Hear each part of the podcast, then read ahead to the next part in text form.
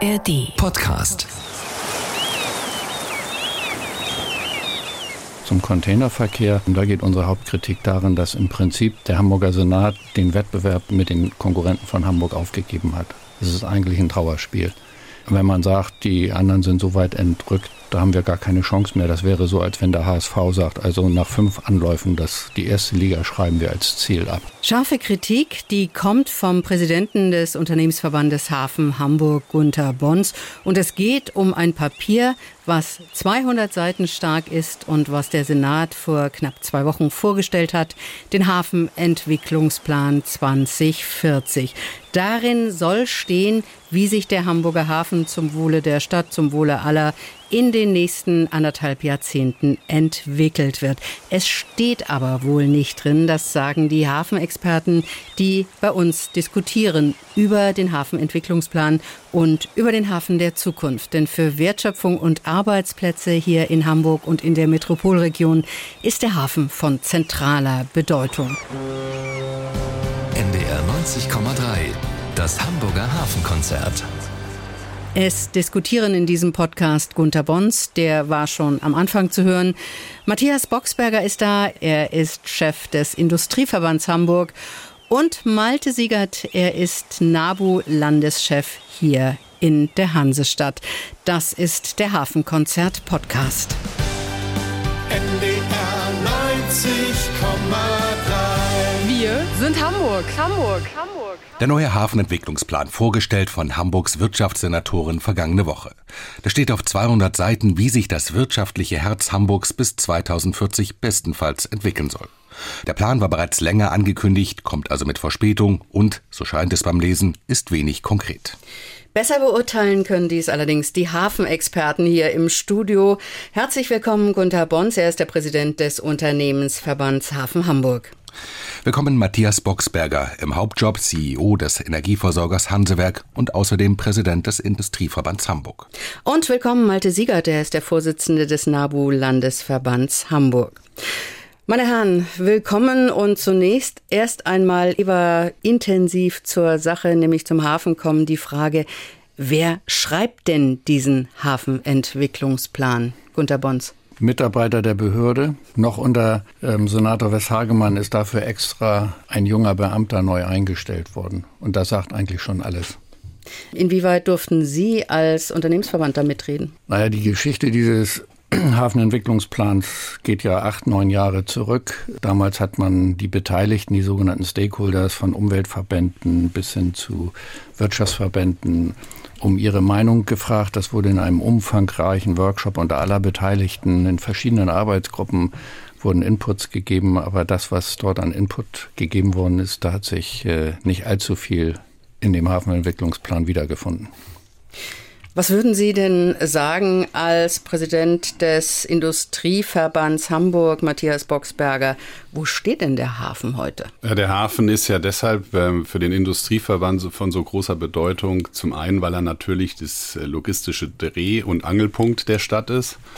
Und zum anderen ist er das größte zusammenhängende Industriegebiet, was wir in der Stadt haben, mit einer Vielzahl von Unternehmen, ganz unterschiedlicher Größenordnung und unterschiedlichen Profils von der Grundstoffindustrie äh, bis hin zu Logistik. Der Hafen hat zu kämpfen. Der Hafen hat zu kämpfen an einer nicht energisch und entschieden genug vorangebrachten Logistik oder Verkehrsinfrastruktur. Der Hafen hat sicherlich zu kämpfen ähm, an der Frage, welche Perspektive hat man, wenn die Kühlbrandquerung erforderlich wird aufgrund der Schiffsdimensionen und der Hafen hat auch das Potenzial, für diese Unternehmen und für die Region insgesamt zu einem Energiedreh- und Angelpunkt zu werden. Und ähm, deshalb ähm, haben wir sehr intensiv äh, versucht, an der Hafenentwicklung mitzuwirken und ähm, stehen jetzt auch etwas, ähm, etwas ähm, ratlos vor dem Konvolut, was dort abgeliefert worden ist. Walter Siegert vom Labo Hamburg. Der Hafenentwicklungsplan sieht ja auch vor, der Hafen soll klimaneutral werden, soll nachhaltig werden. Das ist eigentlich etwas, wo die Umweltverbände dahinter stehen müssen, oder? Ja, ist lustig, dass Sie das auch jetzt mich fragen, gerade das Klima, den Klimaaspekt. Das müssen Sie ja alle fragen. Es ist ein gesellschaftliches Thema und nicht nur ein Thema, was die Umweltverbände an dieser Stelle ähm, beantworten müssen. Grundsätzlich ist das natürlich gut, es ist wichtig, aber es ist ja auch im Prinzip gesellschaftlicher Konsens. Und insofern freue ich mich natürlich, aber ich sehe ehrlich gesagt auch noch nicht so richtig, wie das am Ende tatsächlich funktionieren soll, denn der Hafen selbst ist ja ein Akteur und die Schifffahrt, äh, die die Emissionen ja auch mit reinbringt, ist ein anderer und auf die hat natürlich der Hafen gar keinen Einfluss. Wie waren Sie denn eingebunden in die Hafenentwicklungsplan-Diskussion? So wie gut was es gerade gesagt hat. Wir sind als Stakeholder in Workshop-Runden beteiligt worden. Das war im Prinzip auch gut. Ich würde es nicht ganz so kritisch sehen. Es finden sich schon einige auch ökologische Aspekte äh, zur nachhaltigen Entwicklung im Plan, die es vorher in anderen äh, Hafenentwicklungsplänen sicher nicht gegeben hätte. Und insofern merkt man schon, dass so ein bisschen neue Zeit angebrochen ist. Aber es ist doch insgesamt sehr allgemein und wenig konkret und äh, am Ende muss man gucken, was denn davon tatsächlich umgesetzt wird. Mhm. Wie allgemein und wenig konkret das Ganze ist und was eigentlich sein müsste für die Entwicklung des Hafens, das wollen wir in den kommenden zwei Stunden diskutieren. Hier ist das Hamburger Hafenkonzert bei NDR 90,3. Wir reden über den Hafenentwicklungsplan 2040, den die Wirtschaftsbehörde vorgelegt hat. Er soll den Rahmen festlegen, innerhalb dessen sich der Wirtschaftsraum Hafen mit all seinen Playern bis 2040 entwickeln soll. Hamburgs Wirtschaftssenatorin Melanie Leonhardt hat dies bei der Vorstellung des Plans so erklärt. Erstmalig definiert der Hafenentwicklungsplan nicht nur die Strategie, sondern in einem zweiten Teil auch relativ konkrete Handlungsfelder und Maßnahmen. Gleichwohl handelt es sich ja um ein Rahmenpapier für die nächsten äh, Jahre und insofern beinhaltet er keine operativen Details, das schon einmal vorab, und er beinhaltet auch keine Perspektivplanung für einzelne Unternehmen. Das obliegt diesen selbst. Der Hafenentwicklungsplan drückt aus, was wir als Stadt sozusagen strategisch mit dem Hafengebiet planen. Keine operativen Details, also trotzdem haben Sie und HPA-Chef Jens Meyer Themen identifiziert. Da soll es hingehen, so Jens Meyer. Der Hamburger Hafen soll moderner, digitaler und nachhaltiger werden. Ja, das hätten wir so unterschreiben können, aber das hätten wir vor zehn Jahren wahrscheinlich auch so unterschreiben können. Aber immerhin eins wissen wir seit dieser Pressekonferenz vor gut zehn Tagen. Wir bekennen uns als Stadt damit, dass wir einen leistungsfähigen Universalhafen haben wollen, der geprägt ist von Güterumschlag, Kreuzfahrtschifffahrt und leistungsstarker Logistik und einer breiten industriellen Basis. Auch das leistet das Hafengebiet. Auch das stand wahrscheinlich schon im vergangenen Hafenentwicklungsplan, der bis 2025 gültig hat und der heute, die Entwicklung hat es gezeigt, das Papier nicht mehr wert ist, auf dem er steht. Lassen Sie uns reden hier in dieser Runde. Fangen wir mit der Hafeninfrastruktur an. Die Kühlbrandquerung ist schon erwähnt worden. Das ist eine wichtige Geschichte auch in diesem Hafenentwicklungsplan, weil es heftige Diskussionen gab in den vergangenen Wochen. Und äh, Melanie Leonhardt äh, sagt da ganz klar zu dieser Kühlbrandquerung. Hier stehen wir gegenwärtig an einem Punkt, dass uns die Ergebnisse der 2018 auf den Weg gebrachten Tunnelplanung vorliegen und dass jetzt klar geworden ist, wenn man einen Bohrtunnel realisieren wollte, ist das technisch sehr viel voraussetzungsvoller, als man seinerzeit auf Basis der Machbarkeitsstudie hat annehmen können. Das heißt nicht übrigens, dass es nicht geht. Das heißt nur, dass es technisch sehr voraussetzungsvoll ist, dass es darüber hinaus so viel teurer würde. Und da ist der Punkt, bei jedem guten Großprojekt einmal innezuhalten und plausibel die Alternative, zum Beispiel Brückenlösung, abzuwägen, um dann zügig eine informierte Entscheidung treffen zu lassen durch die Stakeholder, die betroffen sind, vor allen Dingen das Parlament. Ja, Gunter Bons, äh, der Kühlbrandtunnel, möglicherweise vor dem Aus, die Kühlbrandbrücke marode. Wie wichtig ist diese Querung und was bedeutet das auch, wenn es jetzt weitere Verzögerungen gibt? Also erstmal steht im Hafenentwicklungsplan zu dieser Querung im Detail gar nichts drin. Das, was die Senatorin in der Pressekonferenz vorgetragen hat, ist äh, ein Zwischenergebnis eines Auftrages, welches sie Anfang Mai an die sogenannte Realisierungsgesellschaft erteilt hat. Ob Tunnel, ob Brücke, dazu steht im HEP nichts. Wenn man zur Brückenlösung käme, statt der bisher favorisierten Tunnellösung, dann müsste man sich auch konkret entscheiden, welche Höhe denn diese Brücke haben soll. Und das hängt insbesondere von zwei Faktoren ab. Einmal von der Schiffsgrößenentwicklung und zum Zweiten, was soll hinter dieser Querung hafenpolitisch mit den Flächen passieren? Sollen die für jedes Schiff jeder Größenordnung zugänglich sein, ja oder nein? Zu diesen beiden hafenpolitischen Fragen sagt der Hafenentwicklungsplan 0,0. Insofern sagt zu einer ganz wichtigen Infrastrukturmaßnahme, was die hafenpolitischen Rahmenbedingungen angeht, der HEP nichts. Insofern ist er dafür nutzlos. Also wieder mal ein Beleg dafür, dass der Hafenentwicklungsplan zu unkonkret ist. Aber es steht ja zumindest drin, wir wollen sowohl die Kulbrandquerung erneuern als auch die A26 Ost bauen. Das ist ja zumindest, Herr Boxberger, verkehrspolitisch erstmal ein Schritt nach vorne für Sie, oder? Also was ich im Hafenentwicklungsplan gelesen habe, ist ein, äh, ein Gesamtsystem, was man dort sieht. Da findet die A26 Ost statt, da findet äh, die Kühlbrandquerung statt. Das ist ähm, aus meiner Sicht richtig. Die, das Gesamtsystem ist richtig beschrieben, die Notwendigkeit dafür aber es fehlt an dem klaren Bekenntnis, was tun wir denn jetzt dafür? Also der Befund ist schon länger klar. Aber was wird dieser Senat dafür ganz konkret auf den Weg bringen? Das ist ja die Frage, die sich gerade in den letzten Monaten wiederholt gestellt hat durch das Handeln der beiden Senatsfraktionen. Sagt Matthias Boxberger, der Chef des Industrieverbands Hamburg. Malte Siegert vom NABU Hamburg, ähm, beide Verquerungen äh, durch den Hafen A26 Ost und Kühlbrandquerung. Von Ihnen ist mal wieder zu hören, gar nicht notwendig. Warum nicht? Na, ehrlich, glaube ich, dass äh, so richtig nicht verstanden worden ist, dass wir seit äh, letztem Jahr einen Krieg haben und dass wir eine komplette Veränderung der Rahmenbedingungen haben, auch was die Ziele äh, auch der Bundesregierung angeht, was die Hafenstandorte in Deutschland angeht, zumindest was die deutschen Seehäfen angeht. Die sollen nämlich Hubs, Schnittstellen zur Energiewende werden. Sie sollen die Versorgungssicherheit garantieren, dafür sollen sie Flächen zur Verfügung stellen. Und dazu bin ich ja auch im Beirat äh, des Bundesverkehrsministeriums zur Erstellung der nationalen Hafenstrategie. Da wird das äh, sehr stark diskutiert. Das kann man in diesem Hafen Entwicklungsplan nicht finden. Da sieht man zwar schöne bunte Flächen, auf denen bestimmte Sachen gemacht werden sollen, also der Containerumschlag oder Multipurpose oder eben auch Energie.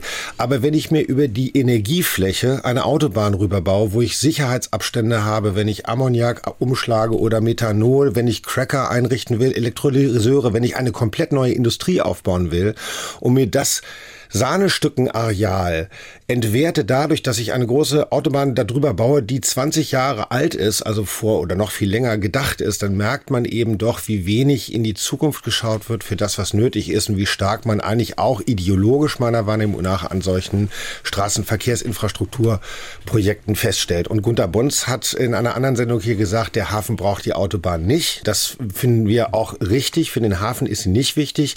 Und die Logistik mag ja Interessen haben. Das will ich auch gar nicht in Abrede stellen. Nur müssen wir natürlich bei einer Zielkonfliktlage mit Blick auf die Zukunft unter, neu, unter Umständen neu abwägen. Gunter Bons, braucht der Hafen nicht vor allem ein Gesamtkonzept, was Mobilität, was Infrastruktur angeht, was auch die Stadtplanung mitdenkt für die Zukunft? Richtig ist, äh, was Herr Boxberger sagte. Natürlich brauchen wir ein Gesamtkonzept Verkehr auch um den Hafen herum. Und die A26 Ost ist nicht nur, darauf lege ich Betonung, nicht nur eine Hafenverkehrsachse, sondern es ist insbesondere ein Autobahnring auch um Hamburg im Süden herum. Hamburg ist ja die größte Metropole Europas, die nicht zugleich Hauptstadtfunktion hat und hat als einzige dieser großen Metropolen keinen Autobahnring. Die Gesamtverkehrskonzeption, was Sie ansprachen, ist richtig. Im Übrigen ist ja die Kühlbrandquerung da. Sie muss nur erneuert, ersetzt werden durch das Alter der Brücke. Und die A26 Ost ist entschieden worden in den Koalitionsverhandlungen 2008 zwischen Schwarz und Grün. Also das ist gar nichts Neues. Dann nimmt der Hafenentwicklungsplan beschreibt nur das, was eigentlich schon lange Beschlusslage mhm. ist und im Übrigen auch in der Koalitionsvereinbarung zwischen Rot und Grün vor gut zwei Jahren festgelegt worden oder drei Jahren festgelegt worden ist. Also da sagt der Hafenentwicklungsplan gar nichts Neues. Aber es fehlen die infrastrukturellen Gesamtrahmenbedingungen und zum Containerverkehr. Und da geht unsere Hauptkritik darin, dass im Prinzip der Hamburger Senat den Wettbewerb mit den Konkurrenten von Hamburg aufgegeben hat. Es ist eigentlich ein Trauerspiel. Wenn man sagt, die anderen sind so weit entrückt, da haben wir gar keine Chance mehr. Das wäre so, als wenn der HSV sagt, also nach fünf Anläufen, das, die erste Liga schreiben wir als Ziel ab. Den Eindruck hat man ja auch manchmal. Entschuldigung. Malte Siegert. Ja, ich möchte mal darauf eingehen, ähm, auf das Thema sozusagen Ost-West-Verkehr. Ja, das ist ja genau der Grund, warum wir uns dafür stark machen, dass die Queelbrandquerung selbst vernünftig ausgebaut wird, aber überhaupt auch der gesamte Feddeler Damm, nämlich als Ost-West-Verbindung. Das ist natürlich nicht ganz das, was sozusagen andere intendieren mit dem, mit der Frage, wie bauen wir oder brauchen wir die A26 Ost. Aus verkehrlicher Sicht kann ich das verstehen, aber wenn man jetzt auch nochmal unterstellt, man hat Mobilitätswendeziele, dann kann es natürlich nicht so sein, dass wir einfach den Status quo in die Zukunft weiterschreiben, sondern dass wir mal ein bisschen kreativer denken, wie kriegen wir eigentlich den Verkehr runter? Da geht es ja darum, dass der Hafen schon lange sagt, wir wollen gerne äh, die 3000 äh, Hafenumfuhren, die wir haben, die auch die Köbrandbrücke verstopfen, gerne stärker auf die Wasserstraße verlegen. Man muss die Dinge nur mal tun, die man sich auch als Möglichkeiten überlegt hat, wie man den Verkehr reduzieren kann. Und wir müssen natürlich den motorisierten Individualverkehr reduzieren, dann bekommen wir auch mehr Platz für den Wirtschaftsverkehr. Und ich möchte mal zum Koalitionsvertrag sagen, ja, das ist ja richtig, dass der vor drei Jahren geschlossen worden ist, aber wir haben seit einem Jahr Krieg. Und wenn wir denn eine Zeitenwende haben und eine Veränderung der Rahmenbedingungen, dann müssen wir genau jetzt sagen, jetzt brauchen wir eine andere Denke, einen anderen Blick auf unser System. Und dazu gehört der Hafen natürlich am Ende des Weges auch dazu, auch unter der Maßgabe, dass wir unsere Klimaziele erreichen wollen und dass der Verkehrssektor nun ausgerechnet die Klimaziele latent verfehlt, das ist ja nun auch mittlerweile jedem bekannt. Wenn man diesen unsäglichen Krieg so nach äh, vorne schiebt, dann muss man sich natürlich auch die Frage stellen, warum man dann Moorburg abgeschaltet hat oder jedenfalls unmittelbar nach Kriegsbeginn äh, nicht hat wieder anlaufen lassen, statt deswegen die Dreckschleuger Wedel äh, weiterlaufen lässt. Moorburg als das modernste, sauberste Kohlekraftwerk Europas. Stattdessen machen wir gerade ganz andere Dinge. Also ich glaube, mit dem Krieg zu argumentieren in solchen grundsätzlichen über 20 oder 15 Jahre bezogenen Perspektiven ist nicht so ganz richtig. Was die verkehrliche äh, Funktion der Kühlbrandbrücke angeht, wir brauchen ja in Wahrheit beide Trassen. Gerade vor zehn Tagen ist herausgekommen, dass was die Landstraßenmaut angeht, die Kühlbrandbrücke, die ja seit kurzem bemautet wird, das höchste Mautaufkommen aller Landstraßen in der Bundesrepublik Deutschland generiert. Bei weitem das meiste. Und es sind nicht 3000, sondern es sind pro Jahr über viereinhalbtausend mautpflichtige Vorgänge. Und das ist das höchste Aufkommen. Das heißt, wir müssen eine solche zentrale Hafenverkehrsachse, da muss es auch für den Fall, dass dort mal was äh, steht oder was kaputt geht, da muss man auch immer in Absicherungs- und in Zweitlösungen machen. Und dazu dient auch die A26 Ost neben der überregionalen Verkehrsanbindung. Matthias Boxberger. Ich möchte einen Gedanken noch zu dem verkehrlichen Gesamtsystem ähm, reinbringen. Wir gucken natürlich in Hamburg sehr stark auf die Entwicklung in den Stadtgrenzen typischerweise und denken dann die Welt daraus heraus. Ich möchte dafür werben, daran zu denken, dass wir ähm, in wenigen Jahren hoffentlich die Fehmarn-Belt-Querung haben. Das heißt, wir haben zwei starke Achsen, die uns insbesondere mit Skandinavien verbinden. Wir haben die Achse der A7 und wir haben die Achse der A1. Da wird es weiterhin eine steigende Anzahl von äh, verkehrlichem Aufkommen geben. Und da können wir zehnmal darüber diskutieren, dass wir eigentlich keinen Individualverkehr mehr haben wollen. Der Individualverkehr wird dekarbonisiert, aber er wird stattfinden und wir haben ein Interesse dran. Das sieht man an der Entwicklung anderer Regionen. Gerade auch mit Blick auf so etwas wie das Thema, wie das Thema Ukraine. Wir werden eine stärkere Orientierung nach Skandinavien bekommen können. Und in den Kontext müssen wir solche Diskussionen auch betrachten. Das Hamburger Hafenkonzert bei NDR 90,3. Wir sprechen über den Hafenentwicklungsplan und beim Stichwort Infrastruktur ist es schon angeklungen, man muss schauen, was man wo baut. Stichwort Flächennutzung im Hafen. Das klingt bei der Wirtschaftssenatorin so, Melanie Leonhardt. Es geht nicht darum, jetzt große Umsiedlungsprogramme vorzunehmen, sondern eher darum, die nächsten 15 Jahre dafür zu nutzen, dass immer, wenn sich Veränderung gibt, ergibt, hier sozusagen strukturell zuzugreifen und vorhandene Strukturen durch gezielte Neuansiedlung zu ergänzen.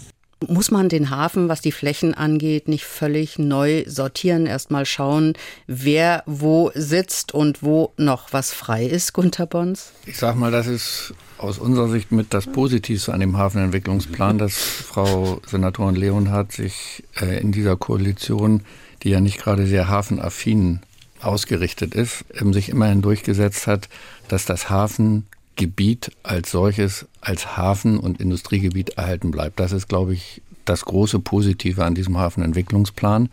Und nun muss man einmal sich über die Funktion des Hafenentwicklungsplans nochmal Gedanken machen. Herr Boxberger hat am Anfang gesagt, zu Recht, das ist das größte zusammenhängende Industrie- und Gewerbegebiet, im Übrigen nicht nur Hamburg, sondern ganz Deutschlands. Das zweitgrößte zusammenhängende Industrie- und Gewerbegebiet ist der Frankfurter Flughafen. Und die Funktion ist, wir brauchen keine Bebauungspläne, keinen Flächennutzungsplan. Das ist ein Privileg nach dem Baugesetzbuch. Und dafür müssen aber alle paar Jahre nach dem Baugesetzbuch sogenannte Flächenentwicklungspläne geschrieben werden in Hamburg. Das ist die Funktion des Hafenentwicklungsplans, dass man nur grob sagen muss, hier soll Umschlag, da soll Industrie, da vielleicht Energie stattfinden. Diese Aufgabe erfüllt der Hafenentwicklungsplan. Und Ihre Aussage ist richtig, also die von der Senatorin, die Betriebe haben erstmal eine Bestandssicherung und dort, wo neue Flächen sich entwickeln, gibt es auch Innovation und was Neues. Und da hat die Stadt ja gerade ein großes, über 54 Hektar Areal von ehemals Shell-Fläche ne, gekauft, wo ja neue alternative Energieformen unter anderem sich abspielen oder stattfinden sollen. Also ich stimme ähm, Gunter Bons zu. Ich glaube, dass dieser Teil einer der stärksten Teile im, im Hafenentwicklungsplan ist, weil er doch ein, eine Bekenntnisqualität zur Aufrechterhaltung dieser bewirtschafteten Fläche beinhaltet. Ich ähm, hätte aus industrieller Sicht die Erwartung, äh, dass wir stärker über Wertschöpfung pro Fläche äh, sprechen. Und ähm, ich glaube, da ist, das ist das Sortierkriterium der Zukunft. Also wo siedeln wir Wertschöpfung an? Wertschöpfung im Sinne von Produktion, in, im Sinne von Umschlag, im Sinne von auch strategischer Position für Energie, für ähm, zukunftsfähige Energie und wo ist die Wertschöpfung insbesondere auch dort, wo ähm, Betriebe äh, sich ambitionierte Ziele gesetzt haben, um äh, klimaneutral zu werden. Ich glaube, das muss das Sortierkriterium nach vorne raus sein. Dann kann, ähm, dann kann dieser Teil der Hafenentwicklung kann einer sein, der attraktiv ist, nicht nur für die Stadt, sondern auch noch neue Akteure ein Potenzial gibt. Das ist aber nichts, was man innerhalb von zwei bis drei Jahren macht, sondern das braucht zwei bis drei Dekaden. Walter Segert vom Labo Hamburg. Ähm, primär sollen ja vorhandene Flächen neu sortiert werden, umgewidmet werden. Man möchte dort neues Ding schaffen. Es gibt ja auch viele Flächen, die im Hafen brach liegen. Und erst dann soll man möglicherweise auch auf Erweiterungsflächen, die es ja gibt, Stichwort Moorburg, Stichwort Teile von Frankfurt, zurückgreifen. Ist das etwas, wo, Sie mitgehen, wo Sie sagen, wenig Versiegelung von neuen Flächen? Ja, das Bekenntnis dazu zu versuchen, die Transformation des Hafens äh, mit Ziel 2040 auf den bestehenden Flächen äh, zu gewährleisten, das ist gut, weil wir uns ja immer dagegen aussprechen, dass, dass noch weitere Flächen aus dem Hafenerweiterungsgebiet in Anspruch genommen werden. Wenn man das jetzt mal auch mit sieht, mit Blick auf die Klimaziele, dann ist natürlich auch natürlicher Klimaschutz in der Fläche, in der grünen Fläche wichtig. Und alles, was man jetzt machen könnte, südlich ähm, des Hafens, wäre ja immer im äh, Moorgürtel der Freien und Hansestadt Hamburg. Und das sind die letzten eigentlich wertvollen Flächen, die wir noch haben, wo auch tatsächlich Kohlenstoff gebunden wird. Und insofern ist natürlich natürlicher Klimaschutz, also das Erhalten von Grünflächen auch immer ein Beitrag zum Klimaschutz, weil sonst müsste man das ja doppelt ausgleichen. Wie sieht das die Hafenwirtschaft unter uns? Reichen die vorhandenen Flächen aus, um den Hafen letztendlich noch ein Stück weit nach vorne zu bringen? Zur letzten Frage ja. Aber wir wissen nicht, was in 20 Jahren ist. Insofern ist es richtig, dass die Option, die das Gesetz ja Hamburg gibt, nämlich ein Hafenerweiterungsgebiet dann auch konkret in Anspruch zu nehmen, dass man diese Option aufrechterhält. Zurzeit wird diese Option nicht benötigt. Man muss aber auch immer berücksichtigen, dass die Inanspruchnahme einer solchen neuen Fläche, nachdem äh, deutschen Planungs- und Genehmigungsrecht mit Sicherheit 10 bis 15 Jahre dauert. Also da muss man dann nicht auf Sicht fahren, sondern auch rechtzeitig die Zeichen der Zukunft erkennen, um dann rechtzeitig handeln zu können. Aber zurzeit haben wir insbesondere durch die von mir erwähnte ähm, den Ankauf und die Umwandlung von Flächen wie beispielsweise das ehemalige Shell-Gelände 54 Hektar, das ist kein Pappenstiel, ähm, entsprechende Handlungsmöglichkeiten. Und durch die tiefe Lage im Binnenland ist der Hamburger Hafen hier der ökologischste Hafen durch diese lange Anfahrtstrecke durch das Schiff. Und der Weitertransport in Hamburg durch die Bahn, wir sind der größte Eisenbahn-Hinterlandbahnhof Europas, sind wir in der gesamten CO2-Transportkette der ökologisch günstigste Hafen, auch für den Containertransport. Dass man das so sagt, nö, das ist, wollen wir nicht mehr oder beziehungsweise wir wollen uns diesem Wettbewerb mit den Konkurrenzhäfen nicht mehr stellen, ist unter ökologischen Gesichtspunkten besonders schade. Malte Siegert rutscht schon ganz unruhig auf seinem Stuhl äh, umher. Ich glaube, es geht um CO2-Zahlen, ne? Nein, es geht um die äh, Benennung sozusagen ökologischster Hafen. Also man kann sagen, es Klima, äh, also was die Klimafreundlichkeit angeht, da würde ich das unterstreichen. Ökologisch ist das aber nicht, wenn ich die Elbe dafür so vertiefen muss, dass diese großen Schiffe nach Hamburg kommen und das natürlich latent auch bei dieser Infrastrukturmaßnahme dazu führt, dass man eben Schwierigkeiten hat in Bezug auf das Sedimentmanagement, nicht weiß, wohin mit dem schlägt, dass man das Tidal Pumping irgendwie befördert und so. Also man kann ja nicht so tun, als sei das jetzt wahnsinnig ökologisch. Ich finde Klima, das stimmt, aber bei den anderen Fragen muss man es bitte, bitte differenzierter auch benennen. Ein Thema ist hier immer wieder schon angesprochen worden, das Thema Hamburger Hafen als Zentrum für erneuerbare Energien. Melanie Leonhardt beschreibt das so. Klar ist, wenn wir jetzt äh, die Weichen richtig stellen, dann wird unser Hafen zum Treiber der Energiewende und zu einer wichtigen Drehscheibe für nachhaltige Energieträger. Und damit leistet er dann einen wichtigen Beitrag zur Energiesicherheit. Und äh, mit der Schaffung des Sustainable Energy Hub können wir ein wichtiges Beispiel ähm, ins Leben setzen für eine Transformation des Hafens. Auch HPA-Chef Jens Meyer hat dazu was gesagt. Es sollen Firmen angesiedelt werden aus dem Bereich nachhaltiger Energieträger. Dazu zählt die Lagerung, aber auch die Verarbeitung, Raffinierung, aber auch Zulieferbetriebe, Dienstleister und Fertigungsunternehmen, die Anlagen bauen. Ja, Matthias Boxberger vom Industrieverband Hamburg der Hafen als Umschlagsplatz, als Ort für erneuerbare Energien, ist das etwas, was sowohl der Industrie als auch dem Hafen nutzen kann und wo letztendlich auch Wachstumschancen drin liegen? In der Tat liegt da eine äh, Win-Win-Chance für Hamburg und äh, für, für die Betriebe. Ähm, das eine ist, dass äh, die, die logistischen Voraussetzungen dafür, ähm, in eine moderne Wasserstoffbewirtschaftung auf Basis von grünem Strom zu kommen, dass die per se erstmal gut sind. Wir haben leistungsstarke Energieanbindung an einzelnen Knotenpunkten.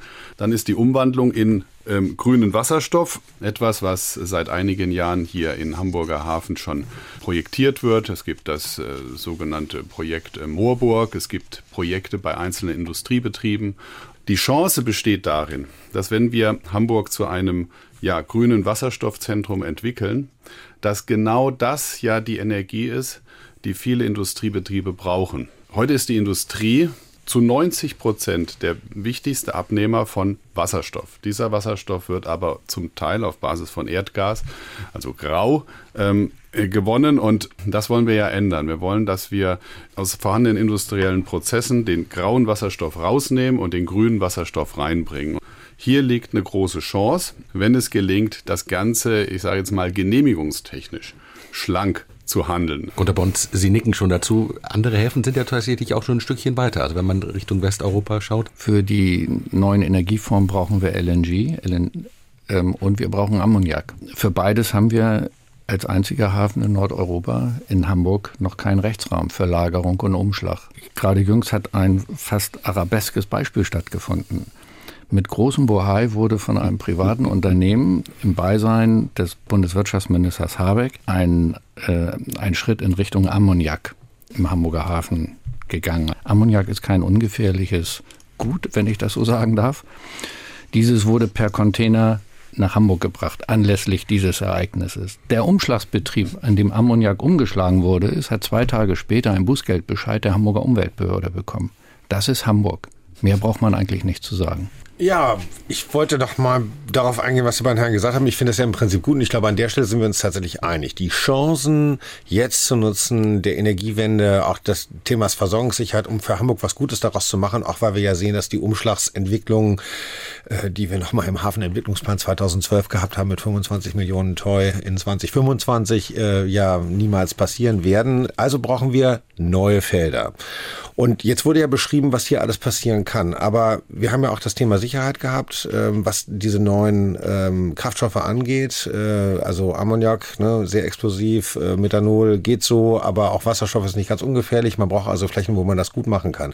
Und ich, deswegen sage ich das nochmal, dafür bietet sich eben die hohe Schar an. Und wenn das hier jetzt gerade auch von den Herren so gesagt worden ist, dann ist das natürlich richtig. Mir sagen aber Leute aus der Wasserstoffwirtschaft, wenn Hamburg die Autobahn über diese hohe Schar rüberbaut, dann minimiert man die Chancen für eine Large Scale, für eine wirklich großflächige Entwicklung dieser Möglichkeiten. Und das halte ich ehrlich gesagt weiterhin für komplett unklug. Und man muss diesen Zielkonflikt eben auflösen, zu sagen, äh, wir brauchen das beides. Das wird nicht funktionieren, wenn man denn wirklich die Chancen maximal nutzen möchte. Matthias Boxberger.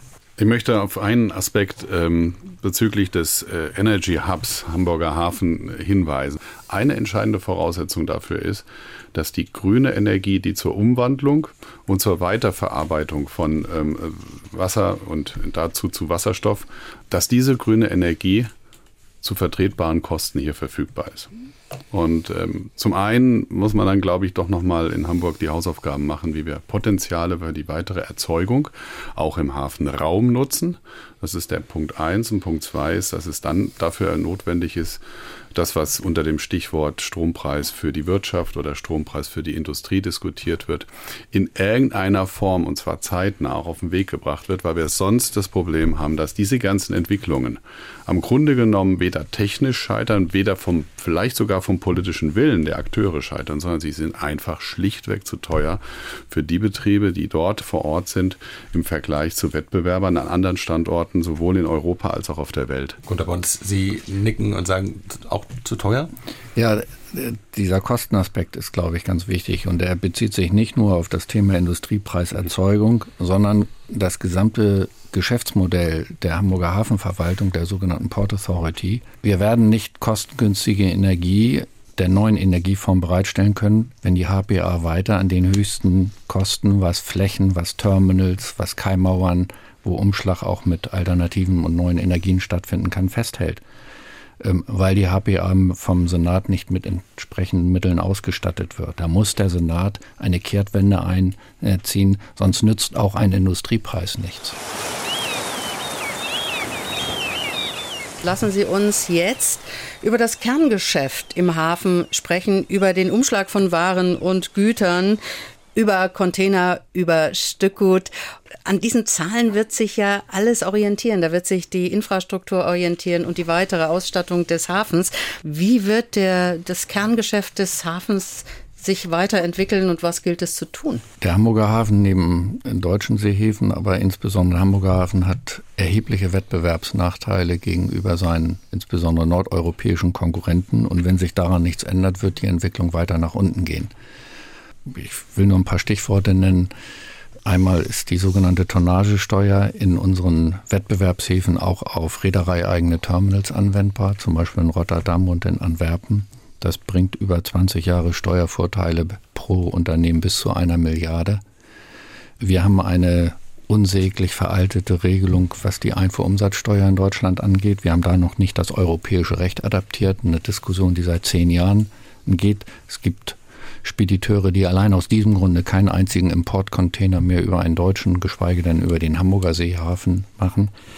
Wir haben die höchsten Flächen- und Keimauermieten in der gesamten europäischen Hafenwelt.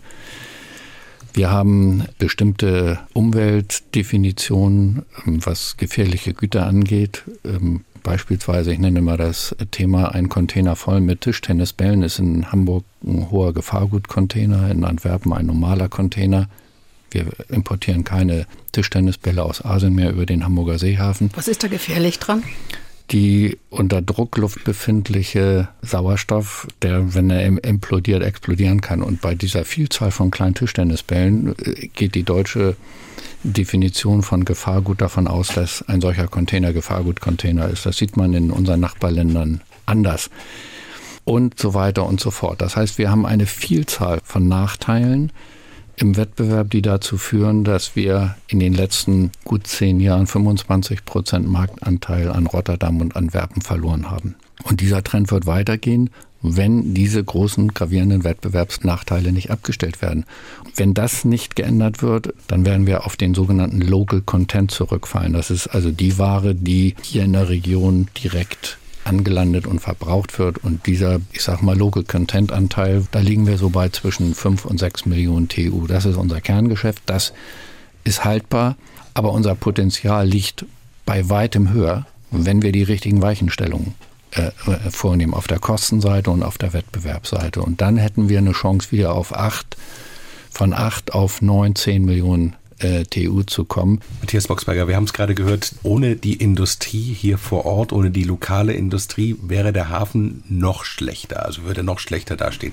Umgekehrt, wie wichtig ist letztendlich für die Industrie in der Großregion Hamburg, dass es eben diese Anbindung gibt? Ja, die ist ja von elementarer Bedeutung und die ist ja im Grunde genommen auch ein, ein Grundstein gewesen dafür, dass sich diese Betriebe gerade auch der Grundstoffindustrie angesiedelt haben. Und wir alle kennen auch die großen Namen, ob das im ähm, Aluminiumbereich, ob das im Stahlbereich, im Kupferbereich, aber auch andere ähm, Grundstoffindustrieunternehmen, die natürlich von dieser einstmals hervorragenden, jetzt immer noch guten Logistiksituation profitieren. Und deshalb ist die Perspektive der Hafenentwicklung jenseits der Frage, was heißt das für Industrieareale, ist das für diese Unternehmen auch in ihren Unternehmensplanungen von so wichtiger Bedeutung. Ich finde es gut, dass Herr Bons das Thema Kosten angesprochen hat, die damit verbunden sind. Hamburg ist einer der teuersten Standorte für jeden Industriebetrieb. Er ist wertvoll, aber er ist auch teuer. Und die werden damit letztlich auch fortgeschrieben bzw. weitergeschrieben.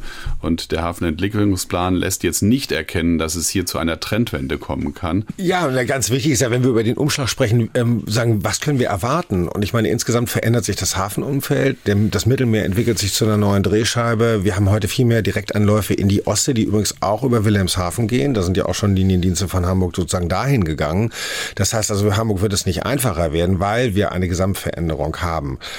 Und ähm, darauf muss ja Hamburg am Ende reagieren. Entweder mit einer Transformation in Bezug auf andere Sektoren, wo man dann äh, auch, wenn es günstig läuft, klimafreundliche Industrien der Zukunft ansiedelt, oder eben halt tatsächlich über eine stärkere Kooperation mit den anderen Seehäfen, um das abzufedern, was man eben halt hier perspektivisch auch verlieren wird. Und ich glaube, da hat man insgesamt doch deutlich zu lange gewartet, um da, ähm, wie soll man sagen, Voraussetzungen zu schaffen, dass Hamburg auch davon profitieren kann, dass sich Standorte wie Wilhelmshaven, jetzt übrigens auch wegen der energetischen Transformation, auch weiterentwickeln und auch Chancen bieten, die Hamburg unter Umständen nicht mehr hat. Das betrifft vor allem das Transshipment, das betrifft einige Fiederverkehre, die in Zukunft nicht mehr durch den Nordostseekanal gehen werden. Das ist auch übrigens ein Thema bei der Frage der Investitionen in die Wasserstraßen. Wir wissen ja nun, dass die Schleusentore da seit äh, vielen Jahren defizitär sind. Also das führt jetzt dazu, dass sich auch deswegen wegen der Rahmenbedingungen Verkehre verlagern und das wird den Umschlag in Hamburg ähm, mit Sicherheit nicht einfacher machen. Malte Siegert, der NABU-Landesvorsitzende und ausgewiesener Hafenfachmann hier in Hamburg. Wir sprechen hier im Hamburger Hafenkonzert über den Hafenentwicklungsplan und über ein Thema haben wir noch gar nicht ausführlich gesprochen, was den Machern dieses Planes, äh, denen, die ihn geschrieben haben, ganz wichtig ist. Er steht nämlich an Punkt A des Hafenentwicklungsplans. Das ist das Thema Digitalisierung. Kann eine durchgehende Digitalisierung die Zahlen des Hafens retten, Herr Bons? Was, was, was haben die da vor? Ja, das ergibt sich ja aus dem Plan nicht. ähm, weil da wird sehr viel von Digitalisierung gesprochen, aber ohne konkret zu werden. Was heißt Digitalisierung? Das sind bisherige Papierprozesse ähm, auf den Computer zu bringen und die Beteiligten miteinander zu vernetzen, um einen besseren Informationsaustausch zu bewerkstelligen. Aber über ein Kupferkabel können Sie keinen Container transportieren. Da brauchen Sie immer noch den physischen Warentransport. Im Kern geht es ja darum, dass Prozesse der Informationsverarbeitung und Gewinnung, die für den Transport von realen Waren und Gütern erforderlich sind, digital, also ich sage es vereinfacht, über den Computer ablaufen. Hier vermisse ich im Hafenentwicklungsplan, dass wir hier in Europa bereits schon jetzt mit die besten Systeme haben, im Übrigen privatwirtschaftlich gesteuert. Wir haben auf der einen Seite mit DACOSI, dem Datenkommunikationssystem, einem Zusammenschluss von Spediteuren, Rädern, Hafenbetrieben, ein System, wo die gesamten Informationsaustauschketten für den Warentransport, für die Zollanmeldung gegenüber dem Zoll zentral gesteuert werden, europaweit ein Vorzeigeprojekt. Da sind wir digital, digitaler als viele, viele andere Häfen in der Welt, aber auch in Europa. Und das zweite, die gesamte Schiffssteuerung, das, was erforderlich ist, um eben so ein Flusssystem Elbe als Verkehrsader optimal nutzen zu können, das geschieht auch durch eine privatwirtschaftliche Initiative von den großen Terminalbetrieben HVCC, Hamburg Visual Coordination Center, Europa ein Trendsetter, digital. Also was weiter digital sich hinter den Vorstellungen der Schreiber dieses Plans abspielen soll, da fehlt es an konkreten Beispielen. Das Schlimme ist, dass diese von mir genannten europaweit Trendsetter-Beispiele noch nicht mal im Entwicklungsplan erwähnt werden. Könnte das sein, dass die Schreiber das nicht wissen? Nicht wissen oder vielleicht, weil das ja staatliche Stellen sind, etwas neidisch sind, ich sage das jetzt mal so deutlich, dass hier die Privatwirtschaft was entwickelt hat nach dem Motto, Mann, Handemann, geh du voran. Matthias Boxberger, die Industrie macht das ja schon letztendlich aus Selbstzweck. Digitalisierung, Prozesse beschleunigen, damit man Kosten spart, besser koordinieren kann. Gibt es da noch sowohl bei der privaten Wirtschaft als auch bei der öffentlichen Verwaltung noch Potenzial nach oben? Also ich meine, lassen wir mal die einen vor unserer Steuer außen vor. Das ist ja nochmal ein sehr spezieller Fall. Also ich kann da nur klar Ja sagen. Ich möchte zwei Punkte äh, ganz konkret nennen. Das eine ist, ich glaube, wir müssen uns gemeinsam Gedanken machen, was die digitale Resilienz anbetrifft.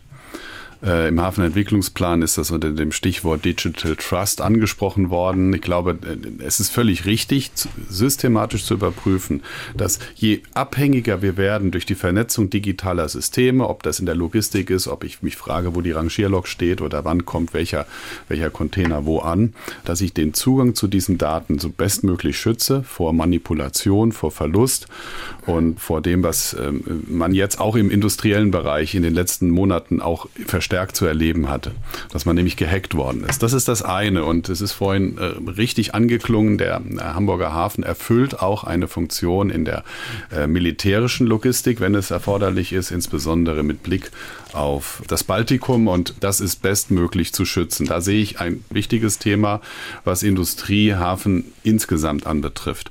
Der zweite Punkt Ihrer Frage, tun wir da schon genug? Gibt es da schon genug? Nein, natürlich nicht. Und es reicht nicht, auf die Digitalisierung Digitalisierung des Hamburger Hafens zu gucken, sondern die Digitalisierung der Prozesse, die ein Unternehmen zu absolvieren hat, wenn es in eine Investition am Standort Hamburg geht. Wenn es zum Beispiel darum geht, eine Anlage zu bauen, in der grüner Wasserstoff erzeugt wird. Wir haben das kürzlich getan. Wir haben eine Reihe von, eine, eine Metaschar an äh, Ordnern abgeliefert für diesen Prozess, der noch als schlank anzusehen ist. Und das zeigt, dass wir mit der Digitalisierung noch nicht weit genug sind. Und ich habe schon wiederholt darüber gesprochen, dass äh, wenn Sie eine Investition im Umfang von 15 bis 25 Millionen Euro in einem Betrieb tun, insbesondere eine, die beispielsweise eine Verfahrensänderung ist, eine Produktionsänderung ist, dann haben Sie eine Reihe von äh, Genehmigungsverfahren zu durchlaufen, die alle papiergebunden sind und am Ende des Tages können Sie über Wochen und Monate nicht sagen, bei wem liegt denn jetzt eigentlich dieser Antrag Antrag und was ist noch erforderlich zu seiner Weiterbearbeitung. Wenn unser eins bei einem Online-Versender heute für 15 bis 20 Euro etwas bestellt, kann er innerhalb von zwei Tagen fast jede Station des Auslieferprozesses angucken. Und wenn wir über Digitalisierung reden, es ist gut und wahrscheinlich wichtig, wenn es ein Digital Twin des Hamburger Hafens gibt. Mir ist es aber wichtiger im Moment aus Sicht der Industrie, dass wir eine digitale Transparenz in Genehmigungsverfahren bekommen und in denen wir pragmatisch gemeinsam auch feststellen können, welchen Status hat dieses Vorhaben. Und das ist das Entscheidende für Zukunftsinvestitionen am Standort Hamburg. Das sagt Matthias Boxberger. Er ist der Präsident des Industrieverbands Hamburg. Ein Thema, was ja schon seit Jahren immer wieder diskutiert wird, zwischen den norddeutschen Bundesländern ist, wie kann man zusammenarbeiten, wie muss man vielleicht auch in Zukunft zusammenarbeiten und dahinter steckt ja auch die Frage, muss jeder Hafen in Norddeutschland wirklich alles machen? Gunter Bons, der Hamburger Hafen ist ja nun laut Hafenentwicklungsplan auch in Zukunft ein Universalhafen. Erteilt man dieser norddeutschen Zusammenarbeit damit eine völlige Abfuhr? Nein, und wir als Unternehmen befürworten ja auch eine stärkere Kooperation. Man muss aber genau festlegen, wer kooperiert mit wem über was. Wir haben auf der einen Seite die staatlichen Hafensysteme, also die staatlichen Hafenverwaltungen, Port Authorities, äh, Ministerien oder Behörden. Hier ist die Hafenkooperation gering ausgeprägt. Auf der einen Seite, was die ganze Technik, technisches Equipment zum Unterhalten ähm, bis hin zum Thema Sedimentmanagement, Baggern da gibt es erhebliche stärkere Kooperationsmöglichkeiten zwischen den norddeutschen Häfen. Das machen ja andere Häfen vor, dass zum Beispiel in selbst Antwerpen und Rotterdam haben in gewisser Weise eine Hafenkooperation sind sie eingegangen. Und da hinken wir als Deutsche weit hinterher. Wir müssen das in größeren Dimensionen denken. Und das Zweite ist, die Unternehmensseite. Und da hat es ja Gespräche gegeben zwischen dem im Containersegment, also zwischen der sogenannten Hala-Gesellschaft und der Eurogate-Gesellschaft. Da sind Gesellschafter auch wieder private, aber auch staatliche, also einmal die Stadt Bremen und die Stadt Hamburg. Die sind erstmal leider auf Eis gelegt. Wir befürworten eine stärkere Kooperation, um bestimmte Optimierungsprozesse und eine größere auch Marktgegenmacht gegen die Räder darstellen zu können.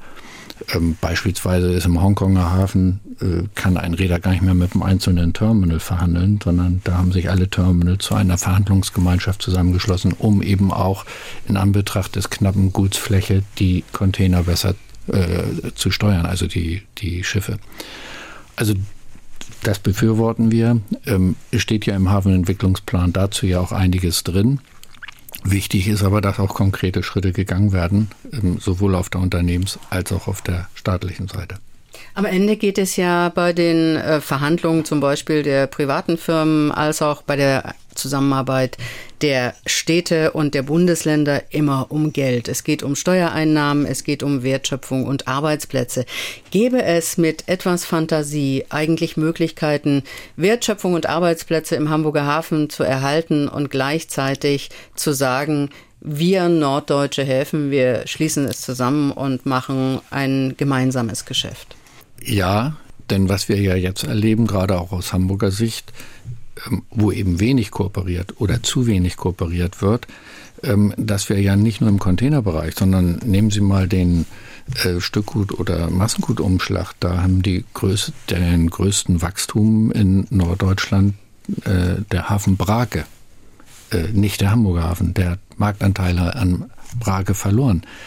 Und so eine Kooperation bedeutet natürlich auch, dass man sich über gewisse Rahmenbedingungen staatlicherseits auch abstimmt. Und das ist, glaube ich, weil die HPA eben die teuerste Hafenverwaltung in Deutschland ist, eine der großen Hemmschuhe, weil man dann auch in Hamburg das Geschäftsmodell HPA überdenken muss. Und deswegen passiert da auch zu wenig.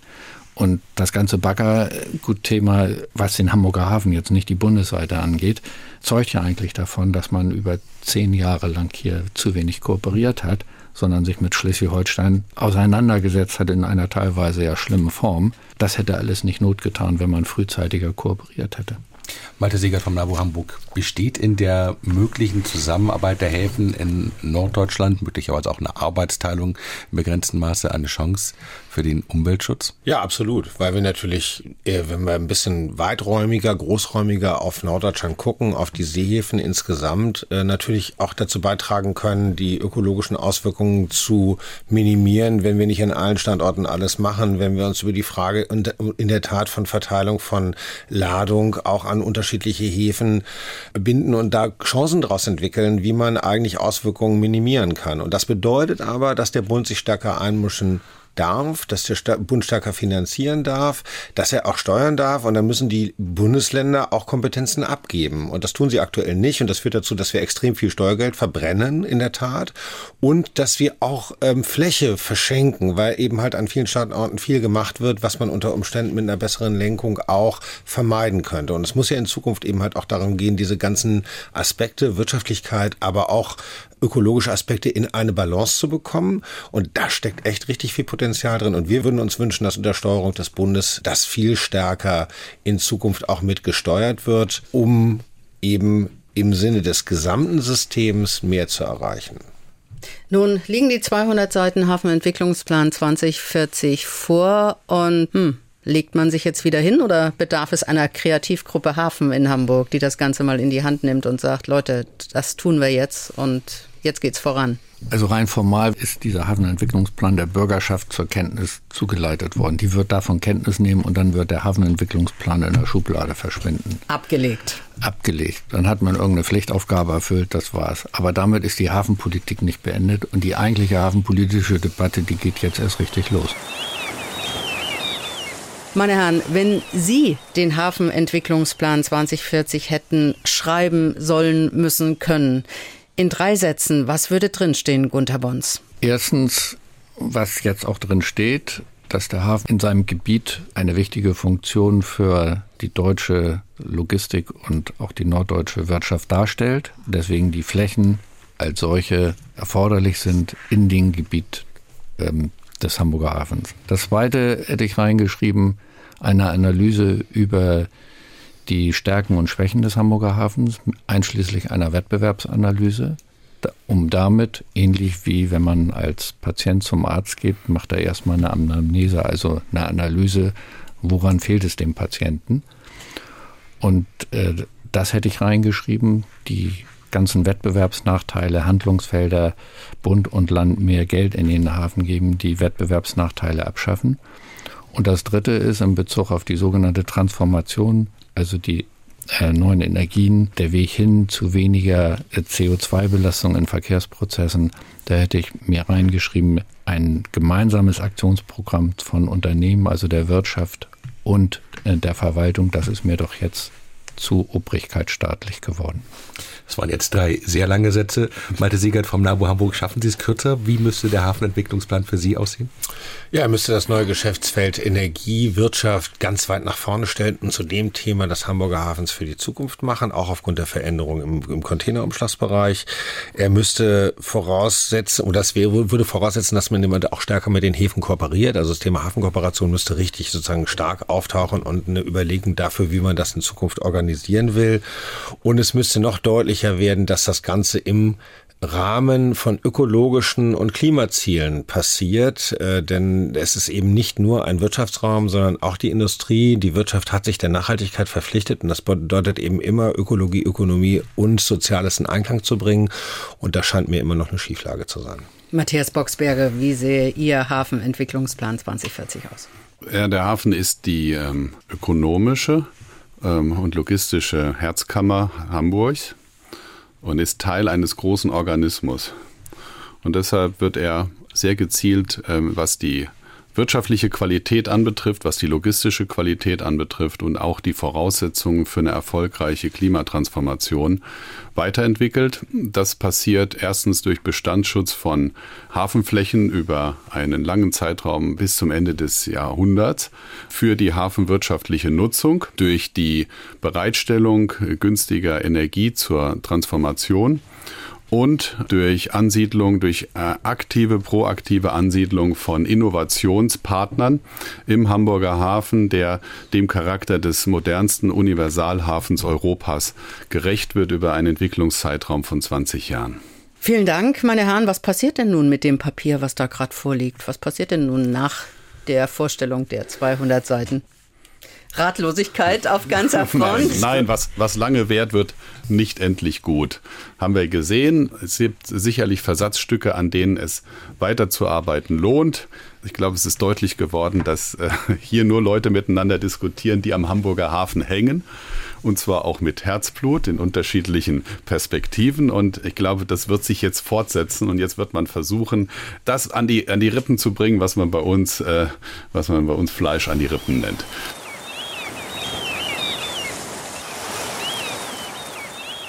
Das war der Hafenkonzert-Podcast heute mit viel Expertise zum Hamburger Hafen mit den Gästen hier im Studio. Gunter Bons, er ist Chef des Unternehmensverbandes Hafen Hamburg. Matthias Boxberger, der Präsident des Industrieverbands Hamburg und Malte Siegert, Chef des NABU-Landesverbands hier in der Freien und Hansestadt Hamburg. In der kommenden Woche feiern wir hier an dieser Stelle. Vor 15 Jahren, am 25. Juni 2008, wurde mit einer großen Feier das Internationale Maritime Museum im Kaispeicher B eröffnet. Der Bundespräsident war da, damals war das Horst Köhler, und er mahnte in seiner Rede, sorgsam mit der Schifffahrtsgeschichte umzugehen. Krieg, Kolonialismus und Sklavenhandel gehören zu den düsteren Kapiteln der Seefahrtsgeschichte. Die darf man bei aller Faszination, die von Meeren und Schiffen ausgeht, niemals vergessen. Der damalige Bundespräsident Horst Köhler. Hamburg war damals vertreten durch den ersten Bürgermeister Ole von Beust. Und Peter Tamm, der Stifter, der war sehr stolz auf das, was in den Jahren zuvor geplant, genehmigt und gebaut wurde. Ein Schifffahrtsmuseum hier in Hamburg. Wie das Haus sich in den vergangenen 15 Jahren entwickelt hat, wie der Tod des Gründers und Stifters Peter Tamm nachwirkt und was dessen Sohn Peter Tamm Junior vorhat, dazu mehr in der kommenden Woche im Hamburger Hafenkonzert und natürlich hier im Hafenkonzert Podcast. Für heute Ihnen allen einen guten Start in die neue Woche. Tschüss, das sagen Kerstin von Stürmer und Dietrich Liemann. Das Hamburger Hafenkonzert. Am Sonntag immer morgens um 6 und abends um 19 Uhr. Bei NDR 90,3. Wir sind Hamburg.